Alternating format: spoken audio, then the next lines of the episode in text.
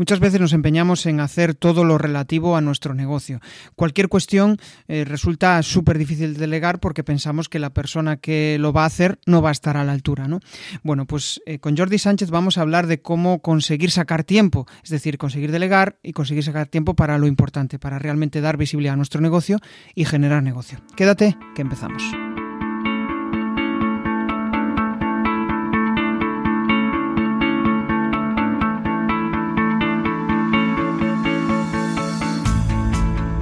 Bienvenido a Comunicar más que hablar. Soy Jesús Pérez Santiago y este es el podcast de los que quieren crear su propia audiencia.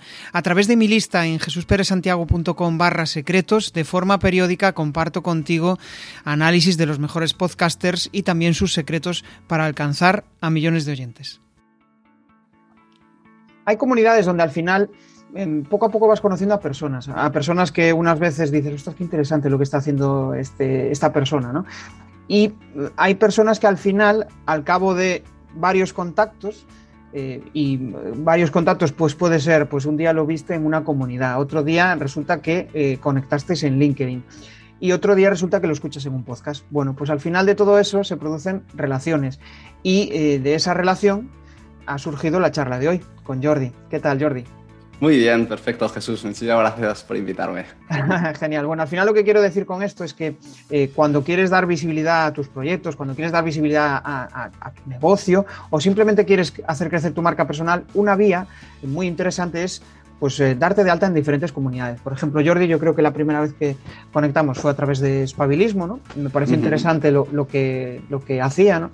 porque ayudaba sobre todo a negocios digitales a, eh, a saber delegar y que realmente pues, eh, la productividad fuera una herramienta para, para sentirse más libres y que eh, su negocio creciera sin que ellos fueran, digamos, la clave, la pata que está en todos lados ¿no? y que al final no, no, no pueden ni, ni respirar.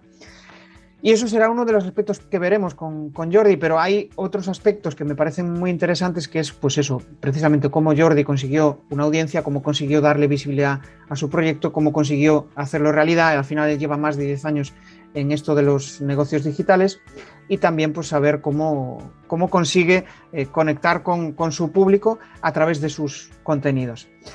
Em, para, para, los que no le conozcáis, eh, Jordi Sánchez es mentor en, productividad y ahora pues lo que te voy a preguntar, Jordi, es qué ha sucedido, eh, qué ha pasado para que Jordi esté haciendo lo que está haciendo ahora, en, modo resumido. Qué bien, qué bien, muy bien, qué guay estar por aquí. Me gusta mucho cómo has empezado porque luego todo lo que vamos a ir hablando está muy relacionado con lo que has dicho. Eh, la verdad, yo cómo empecé, yo empecé, yo digo que soy emprendedor por casualidad.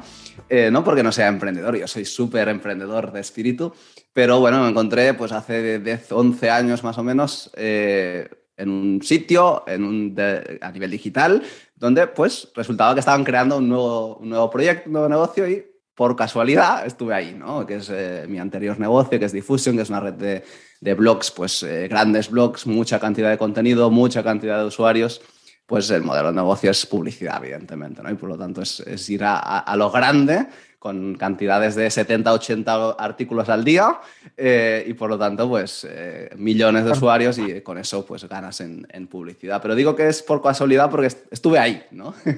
Luego, evidentemente, el currazo me lo pegué, me lo pegué como todos, como cuando emprendemos, pero estuve ahí, ¿no? Y, y por qué te hablo de, eso, ¿no? Porque es que al final estoy siendo mentor eh, en toda la parte de delegar, gestión de equipos, eh, estructura de negocio, por eso, ¿no? Porque empecé ahí, evidentemente, pues empiezas sin ver un duro, empiezas, ¿no? Lo típico, pero luego llega un momento, ¿no? Que incorporas equipo y eso fue un gran cambio para, nuestro negocio.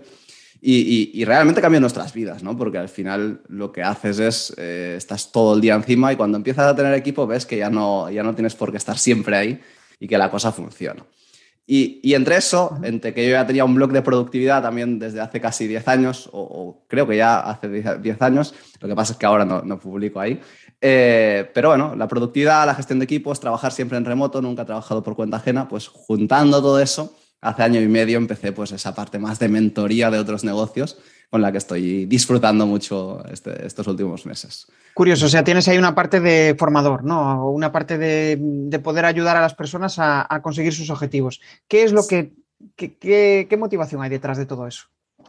A mí me gusta mucho el, acompañamiento, no tanto la formación eh, como tal, el, estar en contacto durante poco, relativamente poco tiempo, ¿no? Eh, una formación, incluso, ya me gusta el presencial, ¿no? Pero una formación presencial que haces lo que sea, las horas que seas y luego, hasta luego, eh, me falta algo ahí, ¿no? Me falta y me gusta más el acompañamiento, aunque sea solo durante un tiempo, evidentemente las personas evolucionan, van cambiando, pero me gusta mucho el acompañamiento, el, poder entrar en un negocio, no entrar dentro, no, no, como trabajador, pero sí entrar un poco, ver cómo está, ayudarles a hacer los cambios necesarios para luego, bueno, seguir evolucionando, ¿no? El delegar es una, es una primera parte de lo que hacemos, digamos, claro. Eh, pero, pero hay muchas más cosas y por lo tanto el acompañamiento eso es lo que, lo que más me llama.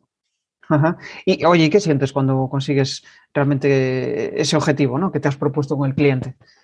Pues mira, te voy a contar un caso de un cliente en concreto que normalmente hacemos un proceso sobre, inicial, digamos, el, más individual, más eh, a tope, de tres meses, ¿no? Y, tuve un cliente que pasado mes y medio o así me dijo, es que, es que no tengo que verte más, ¿no? Es que ya hemos, no, yo necesitaba esto, lo hemos conseguido.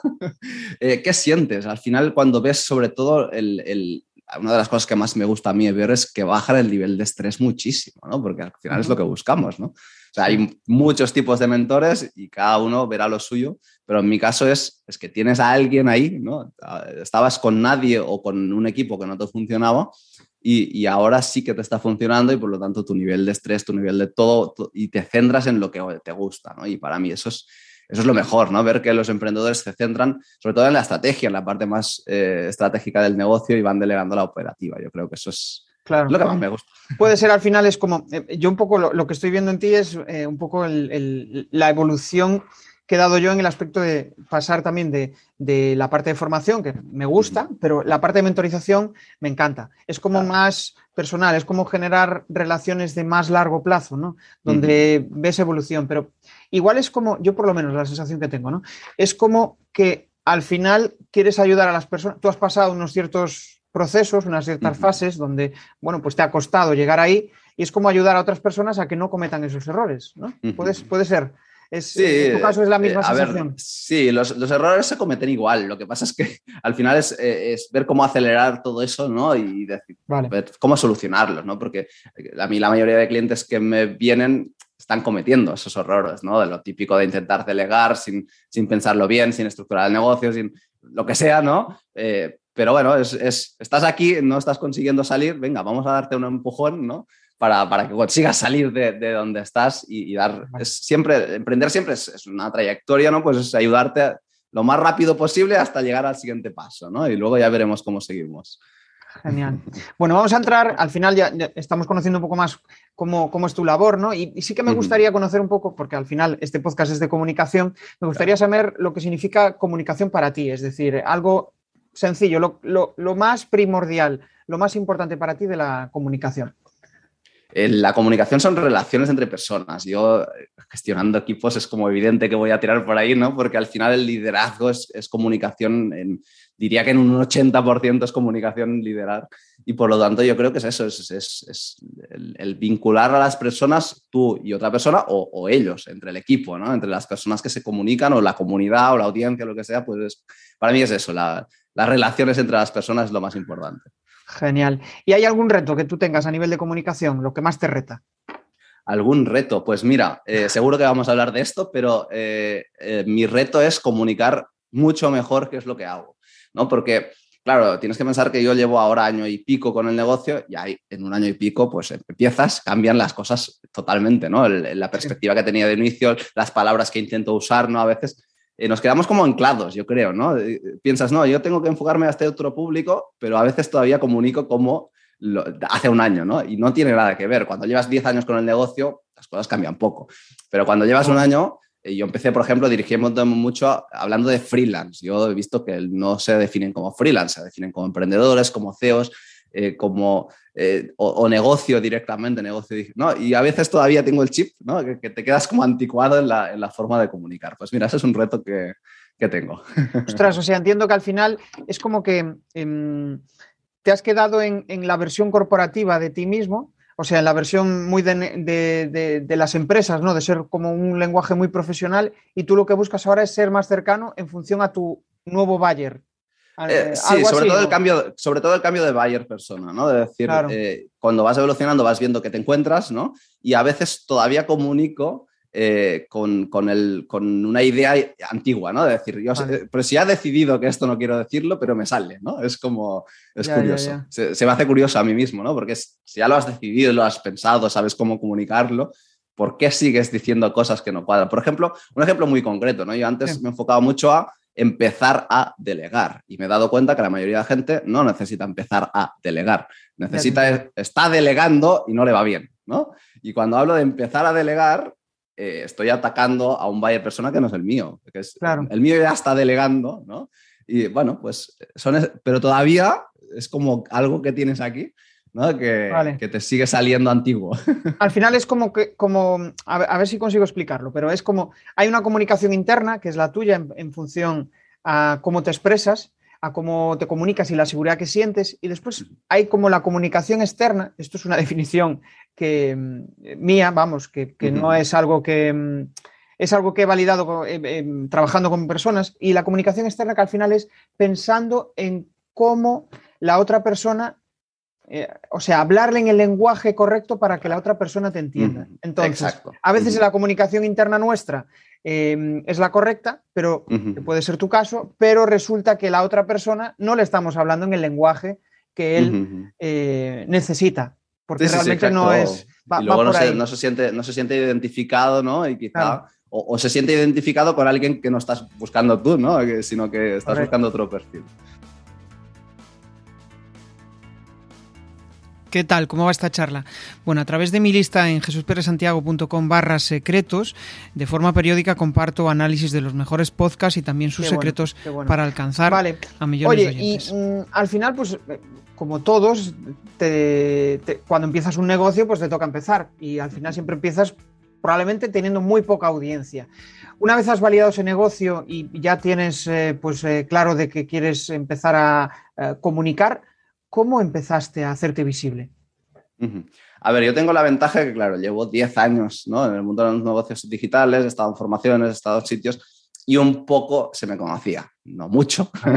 no, he sido nunca un referente eh, porque, bueno, el otro negocio era, no era nada de marca personal, o sea, nadie, casi nadie sabe quién está ahí detrás. Por lo tanto, bueno, no, no, no tiene ni marca personal ahí. Pero bueno, tienes contactos, tienes referencias y a partir de ahí, pues eh, yo lo que mi primera estrategia cuando decidí empezar este negocio, antes de empezar a hacer nada, fue apuntarme a comunidades. O sea, al final mi primera estrategia de, comunicación, ya te he dicho, son las relaciones. Y por lo tanto fue desde, el, o sea, cuando yo decidí empezar, todavía no, sabía, no tenía 100% claro cómo iba a ir el negocio, pero lo primero que fue, pues, apuntarme a comunidades eh, porque al final yo creo que es la base, el networking, las relaciones es lo primero, ¿no? Sí que es verdad que me falta toda esa comunicación más pública, ¿no? De redes, de correos, de lo que sea. Eh, sí que tengo newsletter y evidentemente mando correos, pero todavía, todavía estoy en eso. Pero yo creo que la, primera fase, fase, es relaciones. Yo para mí ha sido la clave para empezar este segundo negocio.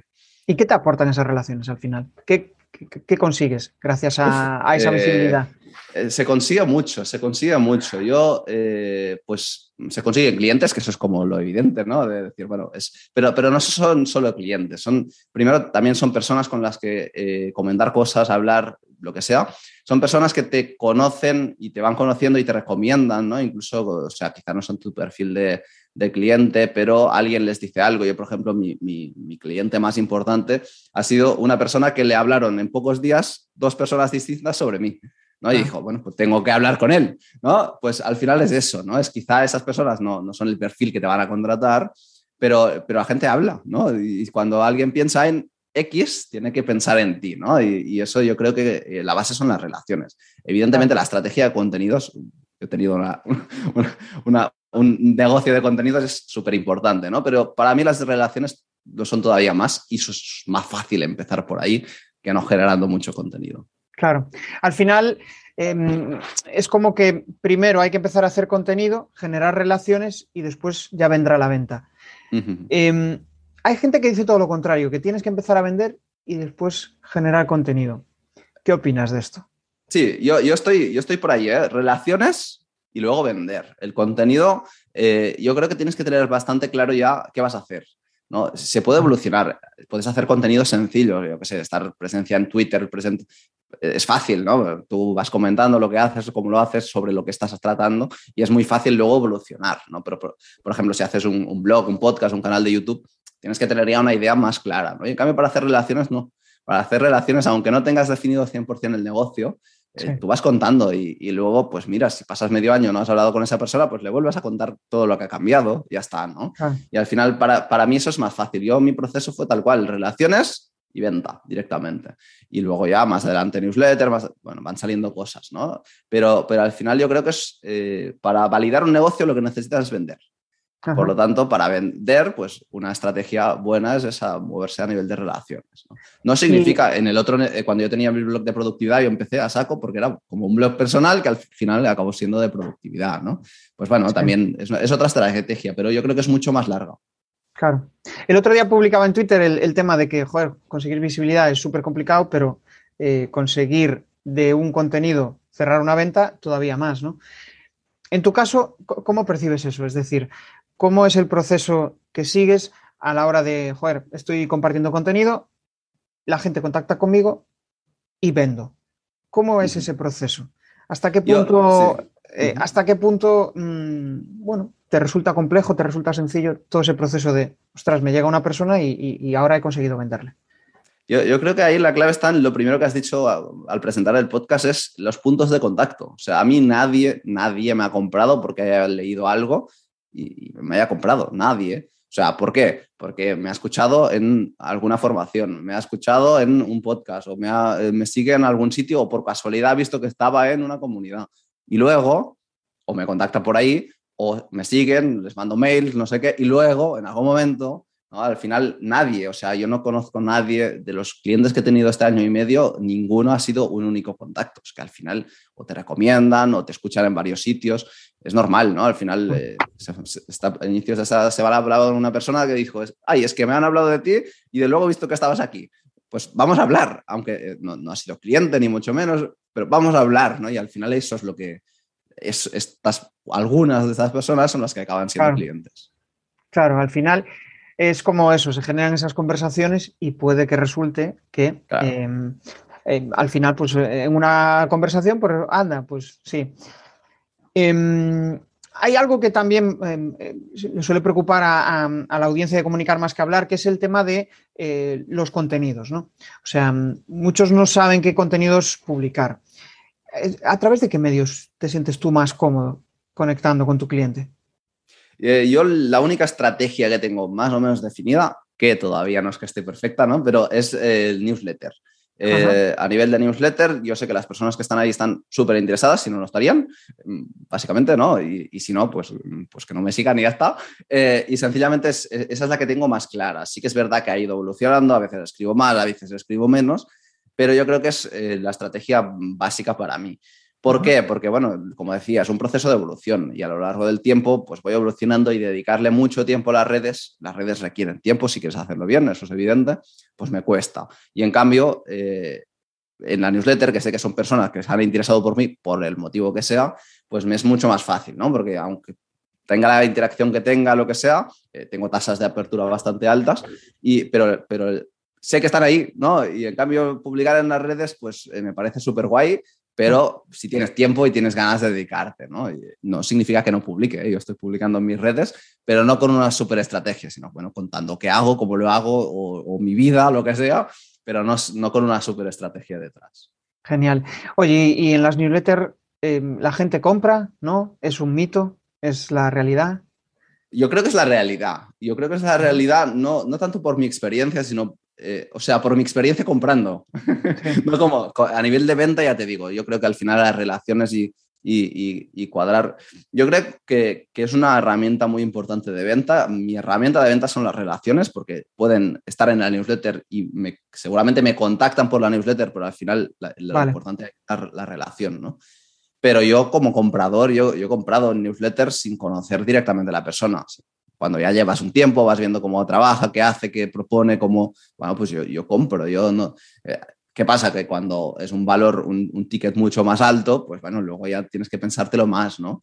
pero formación, eh, cosas más sencillitas. Y si no, son la herramienta para pasar a otro sitio. Yo, por ejemplo, me, he estado en, una comunidad que utilizan pues, las redes, la newsletter, lo que sea, para luego pasar a un canal de Telegram, para luego pasar a unas sesiones semanales o lo que sea en directo. Y luego quizá acabas, con, en mi caso, por ejemplo, he acabado comprando pues, un precio muy alto para entrar en un sitio donde, de formación, digamos, ¿no? de acompañamiento más que formación.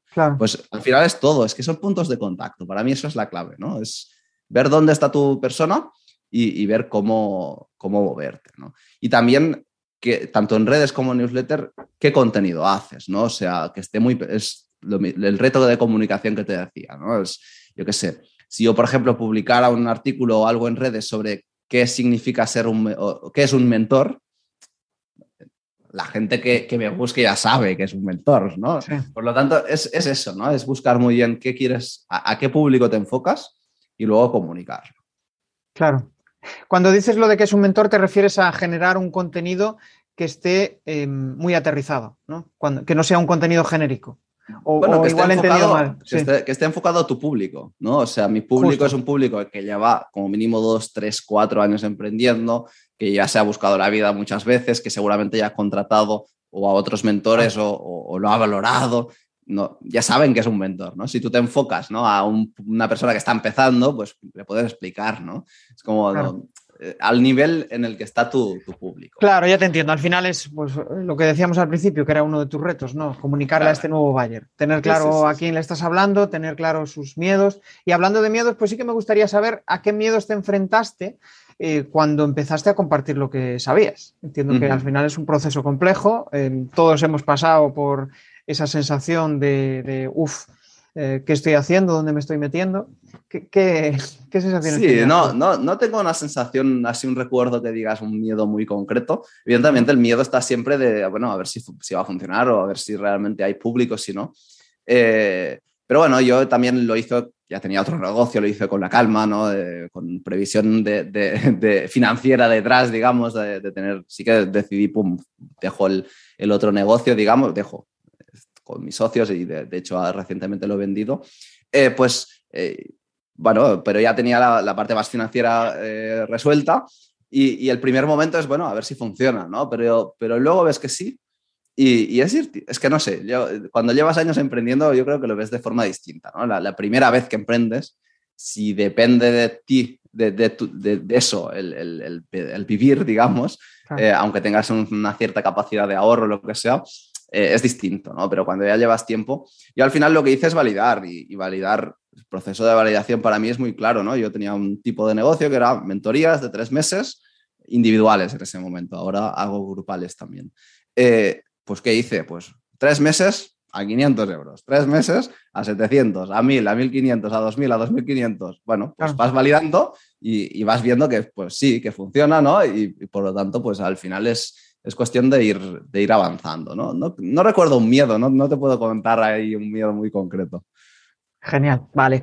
Bueno, vamos a dar otro salto más. Al final em, hay varias conclusiones que ya he sacado hasta aquí, que quizá la, primordial es em, esa sensación que, uno tiene cuando empieza a compartir, que em, al final es difícil definirla, ¿no? Es, eh, cada uno tiene sus propias sensaciones.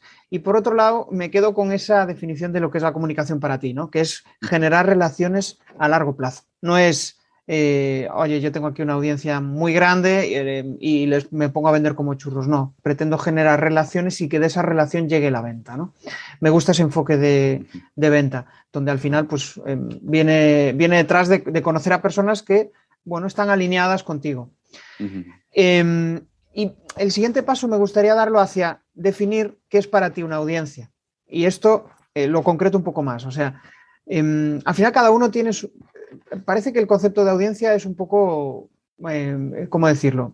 Un poco subjetivo, ¿no? Porque al final mi audiencia está alineada conmigo en determinadas eh, cuestiones. Es decir, igual me sigue porque eh, yo les aporto aquello que ellos no tienen. O igual valoran de mí algo que a ellos les resulta complejo, ¿no?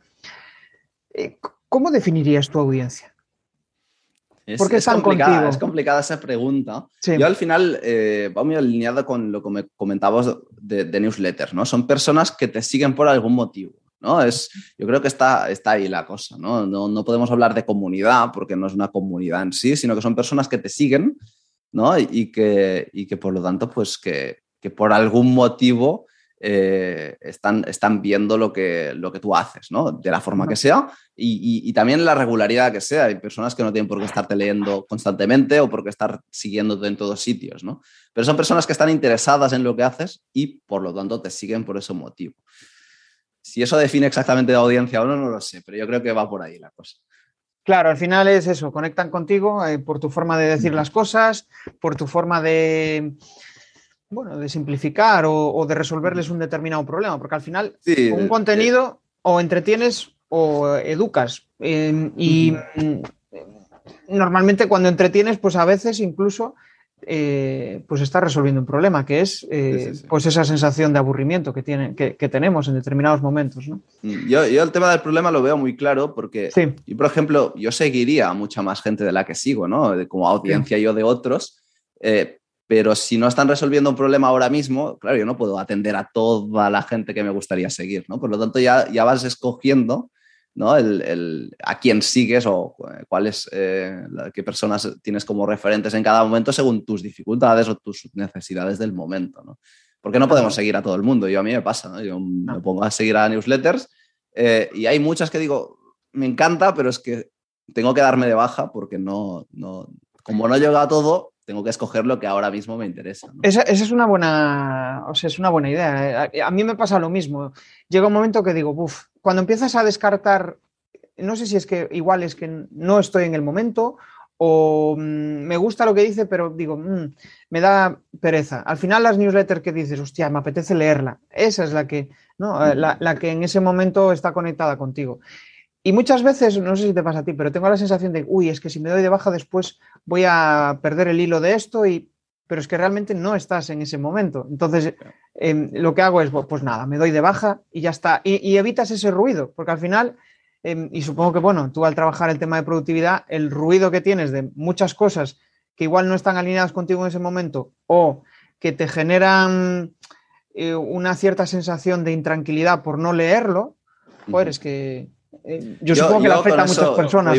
sí, yo voy muy a saco con eso. ¿eh? Yo tengo una, una, etiqueta en Gmail con todas las newsletters que se acumulan ahí. Se acumulan y no tengo ningún problema en que se acumulen. Porque yo lo que hago es, cuando quiero leer algo sobre alguien, me voy ahí, que voy recibiendo las newsletters y me leo las últimas dos, tres, cuatro que haya mandado, aunque no la haya leído al momento. ¿no? Eh, como tampoco, si quiero seguir a alguien más de cerca, lo que sea, porque están lanzando algo, quiero comprarlo, lo que sea, bueno, tengo que estar más pendiente, ¿no? Pero si no, me da igual leer un correo pasadas dos semanas que lo hayan mandado, ¿no? Y, por lo tanto es lo que hago. Y se me acumulan un poco ahí. Y de hecho, bueno, eso de, darme de baja lo hago así, ¿no? voy ahí y digo, mira, esto es fuera, fuera, fuera y me doy de baja. Y puede ser gente súper interesante y que me interesa, pero tiene que estar alineado también con lo, que necesitas tú, ¿no? Y, no, no, podemos seguirlo todo, eso es difícil. Es, es imposible. Y aparte, a veces también, em, esto, esto lo saqué de una, de una clienta que, que, me dijo, claro, ella, ella tenía dos hijos y, me decía, no, yo no sigo a mentores de una determinada cuestión que no tengan hijos. me puede gustar su contenido, pero es que no van a comunicarme de la misma forma que uno que tenga hijos. Y, me hizo pensar y dije, ostras, claro, o imagínate, una persona que em, te, gusta lo que dice, pero al final no está, no ha llegado ahí de la misma forma que estás llegando tú. Porque igual, pues eh, imagínate, tú no tienes tienes el mínimo dinero para invertir y esa persona se ha podido permitir invertir mucho dinero. Oye, pues igual es que él ha invertido en publicidad y tú no puedes invertir en publicidad y tienes que usar orgánico, ¿no? Usa a personas que, em, que en cierto modo puedas seguir su mismo camino, porque eso te va a ayudar. Es eh, interesante lo que comentas, Jordi. Y, ahí en, un apunte solo de eh, es tan, tan importante comunicarlo, ¿no? Lo que decías, ¿no? De, solo que tengan hijos. Pues hay gente que no sabrá si tiene hijos, ¿no? Pues quizá tenemos que comunicar si tenemos hijos o no tenemos hijos. Pues y al final es, es bueno, pues, eh, bueno, la comunicación es súper importante en todo, ¿no? Y, y, más cuando trabajas en, procesos de transformación, digamos, ¿no? Donde ayudas a las personas a que pasen de un, de un punto A a un punto B. Em, es necesario que se sientan identificados contigo y si has pasado una situación eh, complicada, depresión, o pues em, puede ser que esa persona también diga, joder, pues me va a entender, va a entender lo que me ha pasado y, joder, eh, necesito esa empatía en este momento, ¿no? Sí, sí, sí. No, es, no es fácil. Vale, em, estaba pensando en, esto que, bueno, del contenido, ¿no? Que al final es muy difícil mm, y es muchas personas me lo dicen. Em, y de hecho el otro día publiqué una encuesta en LinkedIn y era uno de sus, de sus retos, ¿no? El, el convertir el conocimiento en contenido y contenido que le guste a tu audiencia. ¿Cómo, cómo lo haces? ¿Cómo haces tú ese proceso? Y que le guste a tu audiencia. Eh, eh, ahí no soy la persona más adecuada, ¿eh? porque la verdad es que no, en su momento otro tipo de contenido tecnológico en la otra empresa tenía, no, no tiene nada que ver. Y ahora mismo es que la verdad no hago un proceso muy concreto de decir, esto es lo que voy a publicar porque esto es exactamente lo que necesita mi audiencia. Yo transmito más qué es lo que hago y qué es lo que siento y cómo lo hago. Eh, evidentemente, cuando lo transmito pienso en la audiencia, pero para escoger no pienso mucho en la audiencia, si, si el tipo sea a quien hablo, ¿no? Pero, pero voy, a, voy contando eh, pues cómo evoluciono, qué cosas cambian, cómo van, eh, porque al final eh, yo creo que es muy ligado exactamente a lo que estábamos comentando antes, ¿no? Abrirnos, comunicar e intentar que comunicar eso. Sí que es verdad, pues si estuvieras en redes, pues seguramente tendría que tener más planificado, ¿no? Ese tipo de contenido, aportar mucho más valor. Tendría que estar más planificado y más bien pensado, ¿no? Pero mi newsletter al final es eso, es, explicar qué estoy haciendo, cómo lo estoy haciendo, qué cosas voy, eh, o qué cosas voy cambiando incluso, ¿no? A lo largo de un año, pues eh, las cosas cambian y mi forma de trabajarlo y si he visto que al final es mejor trabajarlo así o de otra forma o cómo hacer lo que estoy haciendo con algún cliente. Bueno, o sea, ir transmitiendo, pero no tengo, por lo tanto digo, por eso digo, ¿eh? que no creo que no soy la persona más. No, pero entiendo. Para la pregunta, Tiene mucho sentido. Al final lo que estás haciendo es compartiendo, eh, poniéndote a ti de ejemplo de lo que haces para que ellos se puedan inspirar en lo que tú estás haciendo. Es como igual hablar a una versión anterior de ti, ¿no? Que, eh, por donde has pasado tú, o incluso no tanto. Igual, igual eh, lo que estoy viendo es, em, he hecho esto con un cliente, igual te vale a ti. Por ejemplo, exacto, eh, cuál es el proceso que estamos siguiendo, o recuperar experiencias antiguas, ¿no? De cuando empecé a emprenderme contra esto y por lo tanto tal, o, eh, bueno, me he apuntado a X comunidad por esto, me, bueno, o sea, es ir transmitiendo un poco eh, las vivencias, ¿no? yo creo que al final, es que es lo que estamos hablando, que son los puntos de contacto, ¿no? Es moverte por distintos sitios y al final, por, eso te digo que la estrategia de contenidos como tal quizá no es mi mayor fuerte, pero porque es eso, es al final para mí mi estrategia más es de relaciones, ¿no? que me vean por donde quieran y luego ya hablamos, ¿no? Ya, Tú ahí, el, tu fuerte es, venga, que me llamen y aquí en la llamada es donde, yo me siento cómodo. Genial. Oye, al final, eh, el tema de, hay un tema que siempre se habla y sobre todo cuando estás generando una audiencia, cuando estás tratando de llegar a gente, que es el tema de ganar autoridad online. Y eso parece como, ¡buah! ¿Cómo gano yo autoridad? ¿En, qué momento sabes que tienes autoridad? Autoridad para los demás. no sé si lo sabes no. Bueno, yo supongo que sí que hay un momento que, lo sabes, pero yo no creo que la autoridad sencillamente lo que, lo que te hace es eh, que te tengan en mente. ¿no? Yo creo que es más, es más importante que la autoridad es que te relacionen con un tema, ¿no? De decir, eh, cuando yo pienso en, mi caso, en delegar, que piensen en mí, ¿no? Yo sé que cuando la gente piensa en delegar, pues piensa en tres, cuatro, cinco personas como mucho que están, incluso tres, ¿eh? No, creo que más, no, pues hay dos, dos, tres personas en las que piensan, ¿no? Una soy yo, pero sé que hay otras personas, ¿no? Pues eh, más que autoridades, eh, posicionamiento, ¿no? Podríamos decir, ¿no? De posicionarte en que piensen en ti cuando necesitan algo, ¿no? Y, y yo creo que es eso, la autoridad no sé, al final, quizá hace unos años, cuando los negocios digitales eran todo más, la mayoría más pequeñitos, sí que había como varias personas con mucha autoridad que eran los grandes referentes. Pero ahora mismo que hay tanta gente haciendo tantas cosas y tan buenas, eh, la autoridad yo creo que es más el posicionamiento, que te relacionen con lo que haces, ¿no? que, te vengan a la mente esa persona cuando piensas en eso. Claro, claro, esto es como los, eh, los influencers eh, o sea, los celebrities, influencers y los microinfluencers, ¿no? Que al final parece que si quieres llegar a un público determinado, pues tienes que usar los microinfluencers.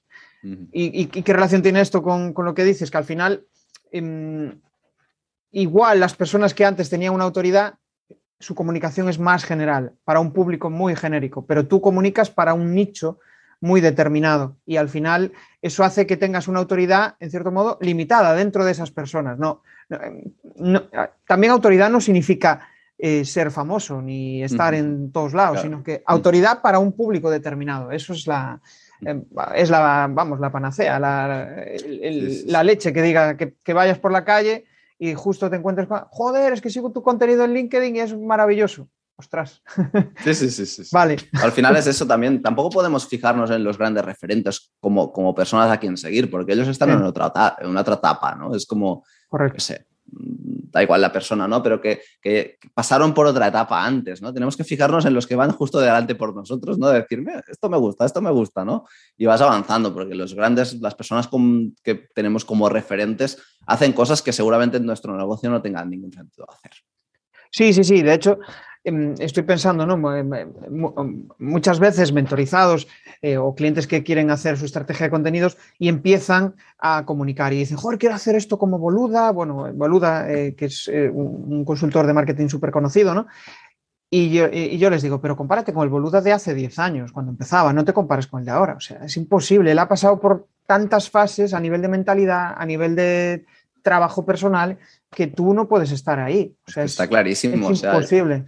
Joan, Joan Boluda lleva 15 años emprendiendo eh, eh, con otras cosas antes y, al final es que son todo etapas y Joan a nivel de comunicación es un crack. ¿Por qué? Pues es que ha pasado por la radio, ha escrito libros, o sea, pues vale, pues si quieres ser un crack en comunicación, bueno, pues empieza, ¿no?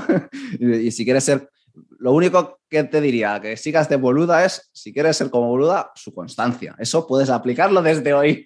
Cada día, eh, ha publicado cada día un artículo en su momento, luego un podcast en su... O sea, cada día, bueno, pues la constancia sí que puedes cogerla, pero no cojas esa última estrategia de lanzar no sé qué, porque eso a ti no te va a funcionar, le va a funcionar a él. Genial. Pues sí, pues sí. Bueno, vamos a entrar en una última fase y hablar un poco de productividad, ¿no? Porque al final, pues es a lo que te dedicas. ¿Y cuál crees que es el aspecto? Y esto es muy genérico, ¿eh? pero a ver, a ver si consigues aterrizarlo. ¿Cuál es el aspecto más importante eh, a nivel de productividad para ti, en tu día a día? Qué complicado. A ver, yo no, yo no me definiría como, como experto en productividad, sí que llevo muchos años haciendo este tipo de cosas, pero hay personas muchísimo más eh, expertas en eso y que saben mucho más. Eh, yo he ido siempre a lo práctico, a lo que a mí me ha funcionado, ¿no? Y yo creo que para ser experto no es solo lo que a mí me ha funcionado, ¿no? Sino que, tienes que abrirte.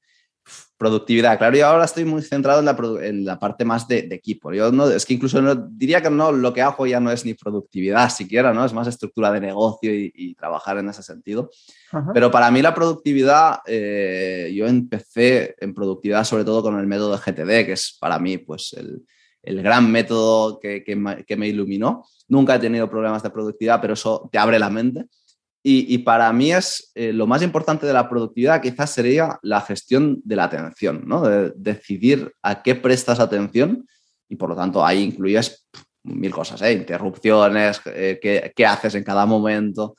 hay muchas cosas, ¿no? Pero es la gestión de la atención, es lo más importante, ¿no? Para mí la pregunta, yo siempre hablo del eh, eh, ¿qué es lo más importante que puedo hacer ahora mismo? Si respondes a esa pregunta siempre, date, da igual cómo te organices. ¿Qué es lo más importante que puedo hacer ahora mismo? Usted es una buena pregunta. Eh, ¿Qué es lo más importante que voy a hacer ahora, que, puedo hacer ahora mismo?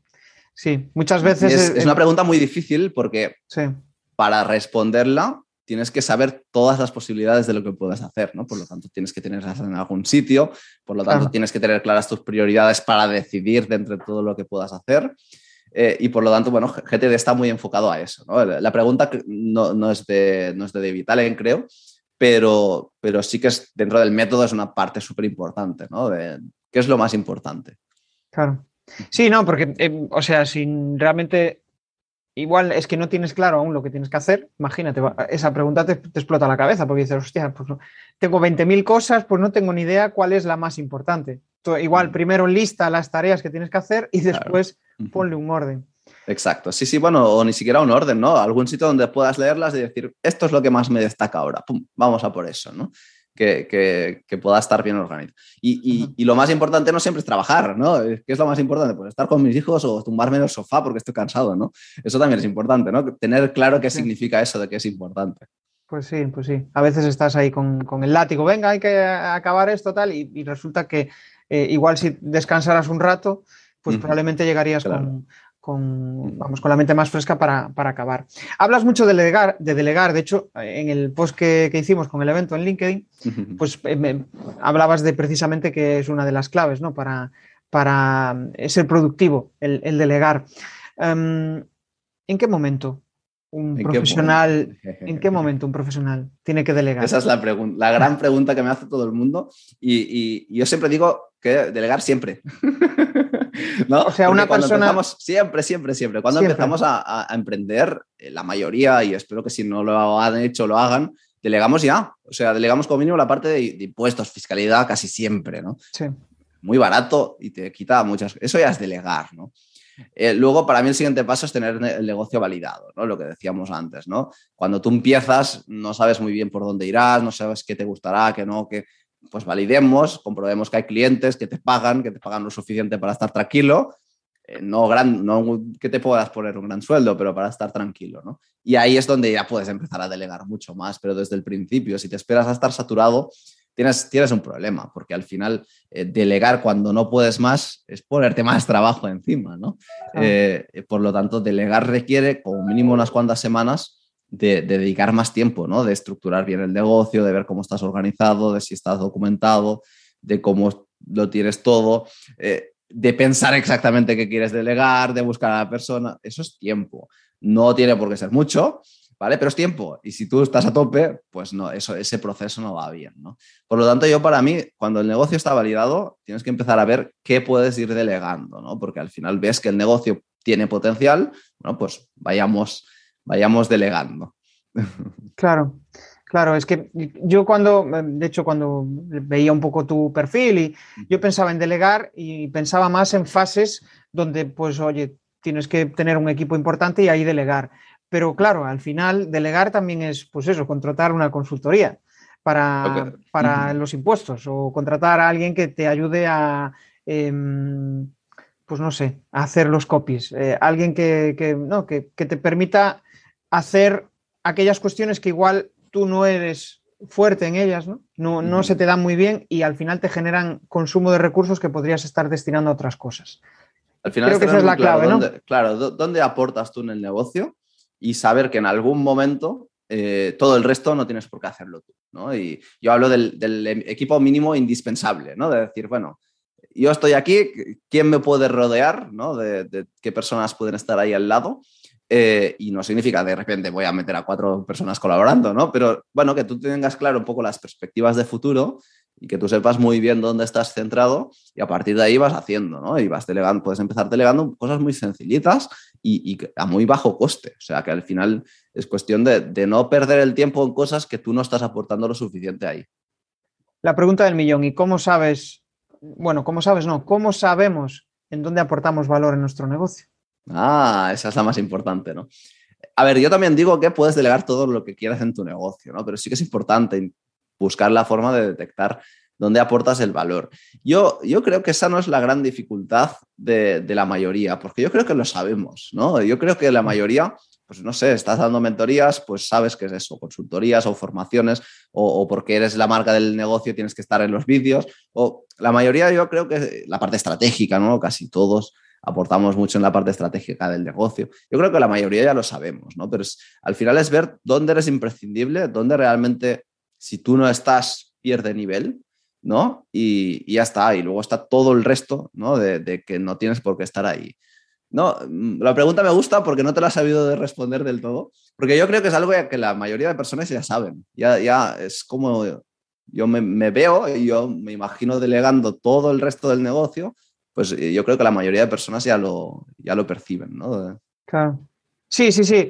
Yo, o sea, cuando te estaba planteando la pregunta estaba pensando, joder, pues em, claro, o sea, a mí se me, da bien pues eh, grabar el podcast y, quizá la parte de editar, pues mira, puedo, delegarla porque realmente no, mm, vamos, no es importante que yo meta ahí la pata, pero sí que tengo que salir en los vídeos.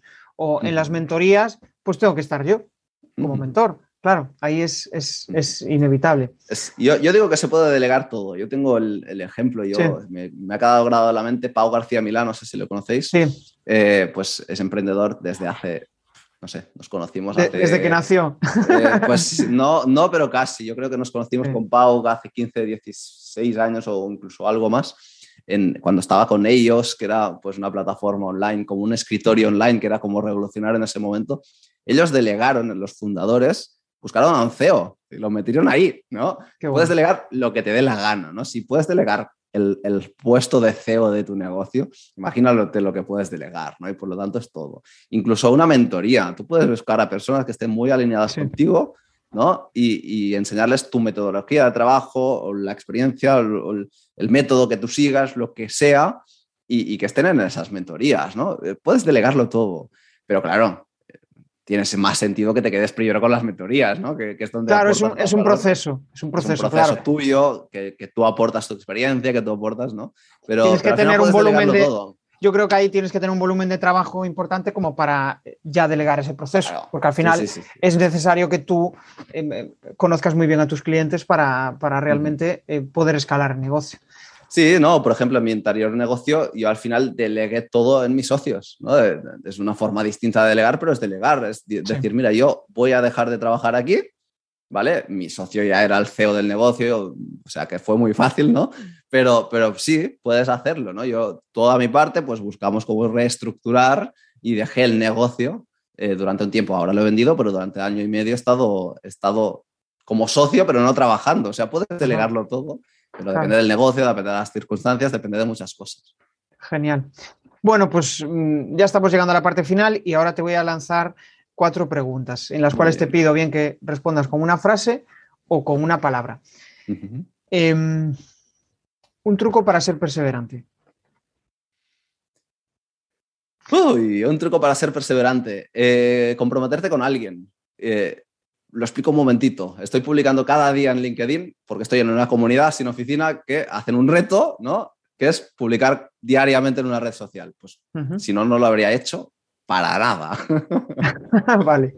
O sea, acompañarte de otros. Es como prometer, prometerte delante de un público, oye, que voy a hacer esto. Y entonces dices, joder, no voy a quedar mal. ¿no? Es como bueno, pero es que además, eh, te cuento el caso concreto de esto. Si tú dejas de hacerlo, eh, la recompensa de todo el resto se ve, eh, se resta. O sea, no te estás, no te estás dejando de tú de tener una recompensa, sino que el resto también le estás perjudicando. O sea, que ya es...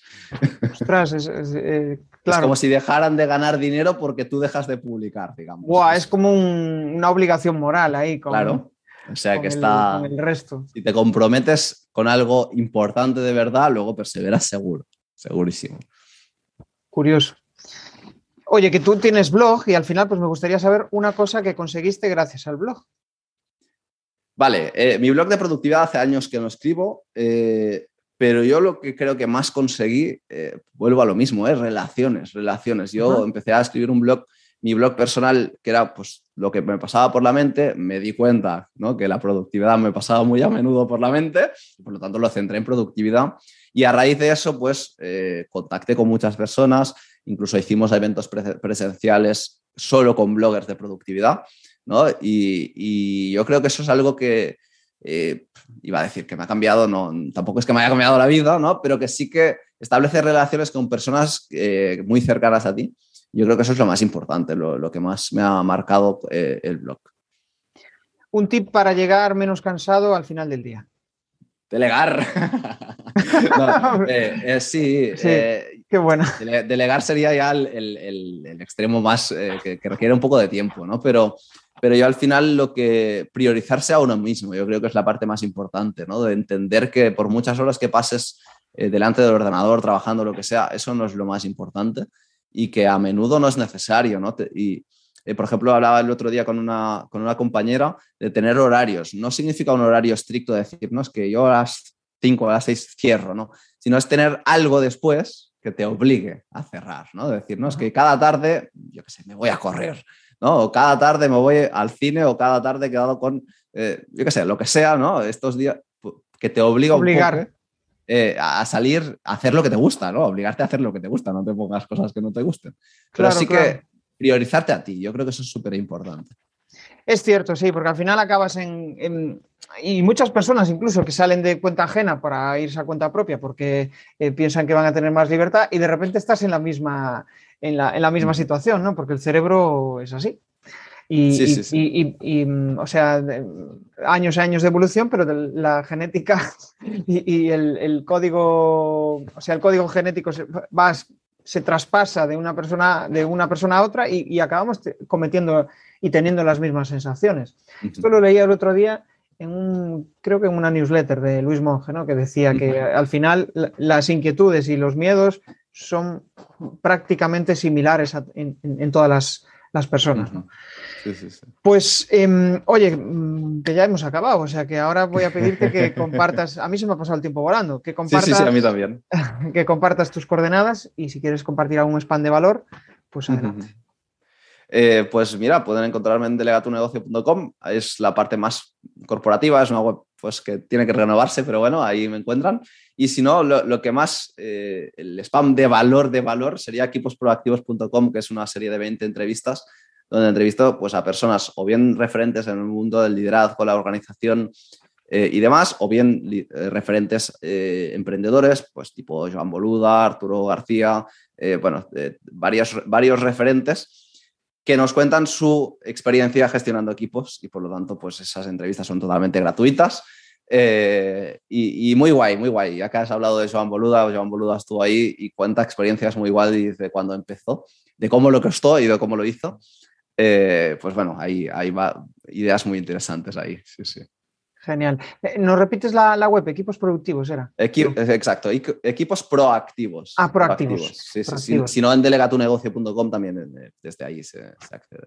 Genial. Bueno, pues yo me llevo varios aprendizajes em, y me gustaría recalcar quizá los más importantes. ¿no? Al final, em, a la hora de comunicar, descubre aquel medio con el que te sientas más cómodo y haz uso de él. Al final, pues Jordi se siente mejor, más cómodo generando contenido o bien en blog o bien en newsletter, pues oye, decide. No tienes por qué estar en todas las redes. De hecho, mm, principalmente cuando estás en todas, probablemente es que no estás haciendo foco. A no ser que hagas un buen tengas una buena estrategia y un buen reciclaje de contenido y reaproveches contenido entre ambas, ¿no? Pero es una locura hacer eh, contenidos para todas las redes si eres tú solo en el negocio. Hombre, si tienes un equipo, pues obviamente cambia la cosa, ¿no? Pero si estás empezando, no. También hay otra, otra cuestión que me parece súper interesante que habla de eh, visibilidad, ¿no? Y que al final la visibilidad él la entiende desde el punto de vista de las relaciones. O sea, yo me relaciono con personas y gracias a conocer a determinadas personas, al final acaban saliendo oportunidades, o bien de negocio, o bien de, sinergias. Y también, pues, el tema de que para él una audiencia son aquellas personas que valoran eh, las cosas que él está haciendo y que lo valoran tal como es. Al final, pues él tiene una serie de virtudes, una serie de fortalezas y las personas al final quieren aprender de él para, eh, pues, eh, o bien seguir su camino o bien pues, resolver eh, aquellas cuestiones que ellos, que ellos tienen. Pero todo va muy ligado al crecimiento personal, a que quieren em, retarse, quieren conseguir mejores oportunidades o no tanto oportunidades, sino sentirse bien con ellos mismos y consiguiendo aquello que se han propuesto. Y para finalizar, pues me quedo con ese reto que se ha marcado Jordi, que es el de hablar eh, afinando, eh, aterrizando mejor a su nuevo público objetivo, ¿no? a ese Bayer persona. O sea que, nada, hasta aquí ha llegado la charla de hoy y nos vemos en el siguiente episodio. Gracias, Jordi. Muchísimas gracias a ti, Jesús. Hablamos. Hey, si te mola lo que has escuchado, pues déjame un maravilloso like o un precioso comentario en tu plataforma habitual de podcasting. Nos vemos en el siguiente episodio. Bueno, a través de mi lista en jesusperesantiago.com barra secretos, de forma periódica comparto análisis de los mejores podcasts y también sus secretos para alcanzar a millones de oyentes.